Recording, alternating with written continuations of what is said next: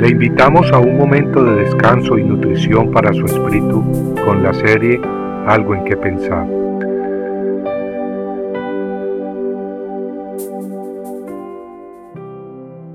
Y acostumbraba a hablar Jehová con Moisés cara a cara, como habla un hombre con su amigo. Éxodo 33:11 ¿Has hablado alguna vez con el Señor sin miedo, muy a gusto y con paz? Con el Creador del universo, ese Dios poderoso que ha creado el mundo en seis días. Las escrituras nos dicen que Moisés conversaba con Jehová. Es más, este siervo de Dios no quería hacer nada sin que Dios estuviera con él. Moisés había sido educado en la familia de Faraón, rey de Egipto, y sin duda gozaba de mucho honor y conocimiento. Pero las riquezas de Egipto no le importaban más que el amor a su pueblo. Así pues, cuando vio a su gente ser maltratada, quiso actuar en su defensa, tomando acción con sus propias manos. En Éxodo capítulo 2 leemos que Moisés salió a donde estaban sus hermanos los israelitas, y los vio en sus duras tareas, y observó a un egipcio que golpeaba a uno de los hebreos, sus hermanos. Entonces miró a todas partes, y viendo que no parecía nadie, mató al egipcio y lo escondió en la arena. Esto no le dio popularidad ante Faraón, quien entonces buscó matarle. Moisés tuvo que huir, yendo hacia la tierra de Madián.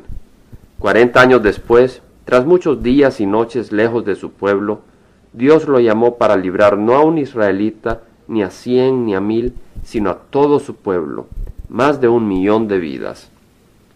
Moisés era ahora un hombre muy humilde, su fracaso tratando de salvar a tan solo un compatriota con sus propias manos y su exilio en el desierto le habían ayudado a aprender humildad.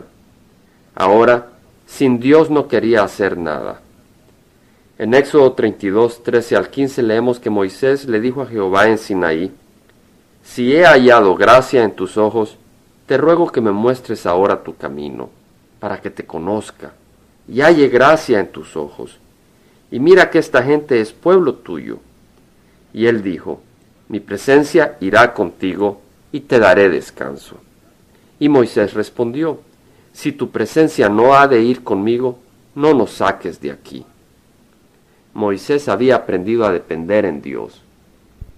Señor, qué hermoso ver que tú hablabas cara a cara con Moisés.